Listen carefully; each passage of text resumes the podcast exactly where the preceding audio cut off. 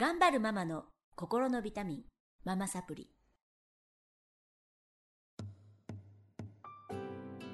皆さんこんにちは。ママサプリの時間がやってきました。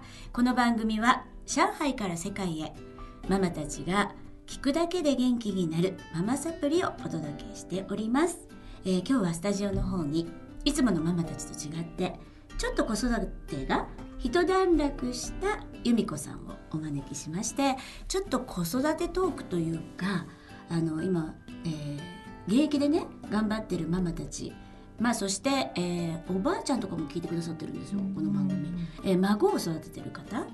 やっぱり今あの一生懸命子育てしているそれで悩みも多い方たちにちょっとあの子育て一段落したママたちからあのいろんなメッセージをお届けできたらいいなと思って企画しました。今日はよろしくお願いします。ちょっと簡単な上海歴と家族構成をお願いします。はい、えー、上海歴は、えー、3年目に入りましたね。うんうん。3年目に入ってあそんなもんか。うんうん。なったところで、えー、家族構成は、えー、主人と、えー、私と、えー、息子が21歳。で、えー、長女が17歳はい。えー次女が14歳もうすぐ15歳か14歳になりました。ねうんもう大きくなりましたね。本あの由美子さんとの出会いはね、えー北京なんですが北京で同じ皇宮に住んでいてその頃まだほんとちびちゃかったよね。うちの子が長男が2歳から6歳なんで、うん。だからほんとちっちゃくてまだ次男さんが生まれたてみたいな。生まれたてだね、うん。お産の時にねそう。ね。で由美子さんのところがちょっと大きかったけど、うん。本当に仲良くねしていただいて、みんなねみんな仲良く楽しくね。あの頃ね。うん。あのあの時の北京って本当に情報がなくて、うんあの場所とか走ってたり、うん。ねまた割れパンツの子がね おしっこしてたりする時代で マッチとかでね。もう街がもうなんだろうなカオスでしたよね。なんか昨日まであった家が次の日には壊れちゃうみたいな。なね。ねあそれでも買い物もね大変だったしうん。お買い物サービスっていうのがあってねそうね。そう。そうでもあったね。買ってきてもらったりね。そう。西へ東へその人たちが行っては、私たちが必要な食料をちょっと一人で行くには大変だったんですよね。あのバターはここ肉はここ魚はここ野菜はここっていうふうに買いに行かなきゃいけない時代で、もう今便利になってるでしょうけどね。ね。だからすごい仲良く皆さんあの年齢超えてしていただいて、うん。その頃、えー由美子さんと仲良くなったっていうかもともと知り合いだったんですが私が次男だなあれ。出産した時に。3番目か。うん。そんなんかな。三男か。うん。それまでやってなかったんだね。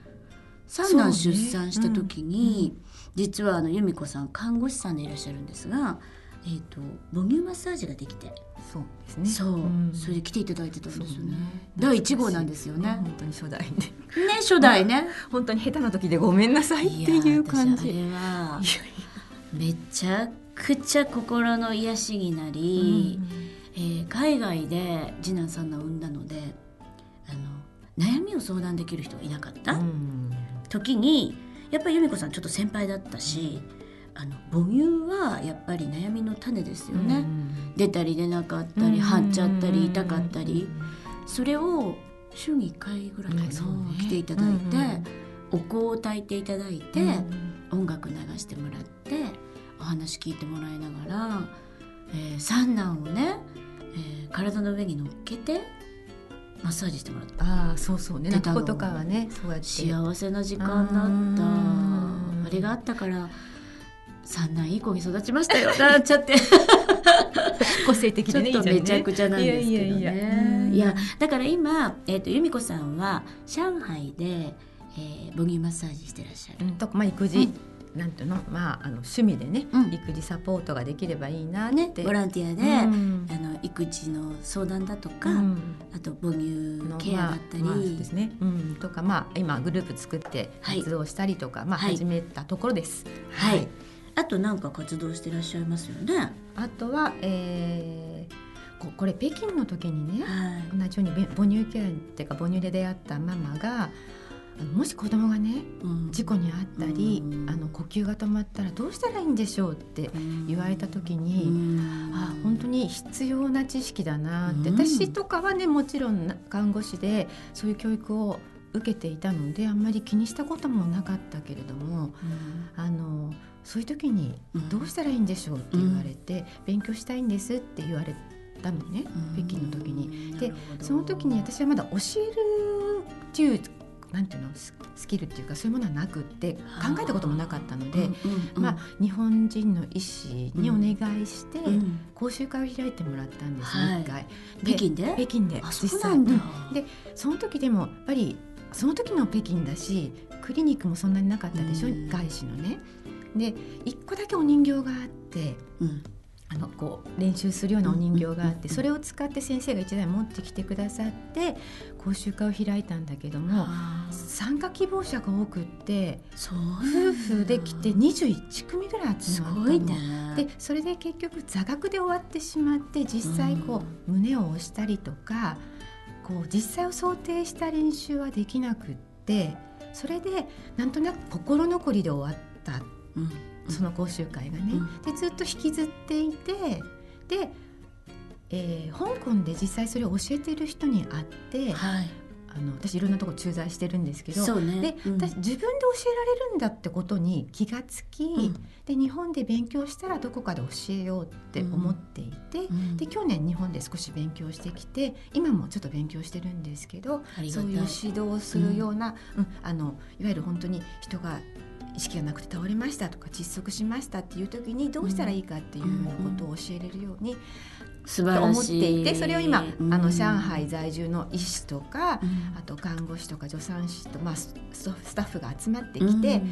今あの細々とですが講習会を開いているところです。もう素晴らしいです。だから皆さんね今度、えー近日では、えー、12月の14日うん。13時半から大和ギャラリーで行いますので、あーだけどこれ放送がもうその後かしら？後かしら？ちょっとままたノーティスしますけれどもね、来週再来週にもね。えっ、とねあうーん。ギリギリかな？ギリギリかな、えー、12日にこれ流れる予定なので、あの皆さんあさってですが、もし間に合えば。うん、間に合えば、えっと予約はいらない予約いるんですね。えっと大和ギャラリーとかに、うん。ああと上海えー SAVER セーバーってあのブログやってますので、VER あセーバセーバー。ーにあのアクセスいただくと、うん連絡先が。載ってますね、はい。のでいらっしゃっていただけたらなと思います、はい、あのブログにはどんな感じで講座をしあの講習会をやってるかとかうん。写真もアップしてますので、結構皆さん子連れでも来られてますので興味がある方ね。ぜひお越しください。素晴らしいね。だから本当に由美子さんは、えー日本にほとんどおらず台北北京日本北京日本香港上海、うん。っていうなんかしかも結構短いスパンで移動されてますよね。だいたい2、3年に1回引っ越し。うん。だからそこで自分のできることをねやってらっしゃって素敵だなって思うんですけれども大変だったこととかやっぱり子育てですか、ねあのー出北京でうん。第2子を出産したので、うん。まあ、それが一番思い出でもあり大変だったことかな、今思えばですあれ北ね、京のユナイテッド？うん、まだユナイテッドがなくて。ない時なできるかできないかっていう時で選択できたんだけども、え。あのーまだ姿がない時だったんですね。なので、えーあの時はまだ共和病院っていう、うん懐かしい、うん共和病院っていう病院ではいはいはい。出産をしました。ね。やっぱり海外で子育てをしているとまあ私もママサプリはそういうことから始めたんですけど、うん。セミナーもなければ、うん。うん、頼っていくところもなくって、でも十人十色でいろんなことが起こるじゃないですかね、だから広まればいいですよねこういう活動がうんね。うん。うですさんのね。ね。はいうんうん、で今、うん。えー、3人子育てしてみて、うん。一段落したでしょ、うん。ね、何が一段落なんだろう？うん。そうそれをね、うん。あのー子供とも話しててはい、どこだったんだろうっていう話をこの間うん。してどこだったんだろうねってことでね、多分3番目だから一番最後の3番目が幼稚園に上がってうん。上がった後に一人で買い物に行ったりね。一人ではあ。ちょっと早いな。喫茶店に入ってたりできるようになった、うん。なった時に一段落したなって私は第第一番目の一段落はね、多分いくつかあるような気がしない？いくつかあるね、うん。で一番本当に手が離せない時から、お茶飲めるようになったのが、まず羽ばたき。そうそう。第一歩だよね。かわいそうだね。ママってね。そう。いうふうに見れてね。うん。だから3人も産んでるからさ、結局なんか私も由美子さんもそうだけど3人目が幼稚園行くって結構な年月なのよ。10年ぐらいだようち、んうん10年ないえ幼稚園って何？3, そうか3歳、ね。3歳だと8年だもん、確かうにね、ん。お兄ちゃん合わせるとね、うんうんうん。8年ずっと出れ出てましたけど。愛さんに任せて出てましたけどそう。ねそれは私はちょっと一段落はなんかないかなみたいな。どこ？じゃあ一一段落っていうかその落ち着いたな。北京行った時かな。なんちゃってえーいあの北京時代は私子育て大変だと全然思わなかったの、なぜなら愛がいたから。うん。愛がいたしあと周りがみんな協力的だったから全然大変、うんうんうん。でもねそれが私ちょっと今原点になっていて、うん。あれが恵まれてるのではなく、ん。えっと、それが普通になってもらいたい日本も。そうね、うん。んどうして一人で3人を見なきゃいけないかっていうお話ですよね。あの無理だよね。見れない3人連れて出かけると必ずいろいろなことがあって1人が泣いてる時に1人が行方不明になったことももう数知れずだし、あの私一人なので手が足りないんですよね、うん。明らかに。だからあの中国の方に「お前一人で3人育ててるのかおかしいんじゃないか?」って言われるんですが、あのおかしいと思う。日本ね、あのなんかまあ政治も今変わろうとしてるし小池さんになっていろんなことがね女性東京の都とかはねあの保育園とかいろいろ取りり組んでいただいてますが、えー、と社会で育てるっていう目がなさすぎるかな、っていうのは感じるね。できっと声をかけたい人もいっぱいいると思うんだけどもやっていいかって戸惑う人も多いと思うし。だからね本当にね電車の切符買う時に本当に見ててくれたらいいのになって本当に思うの。1秒でも2秒でもこの子をわちゃわちゃしてる子を隣の方が「いいよあの私見てるから買って」って言ってくれただけでお母さんって助かるんですよ。助。かるね。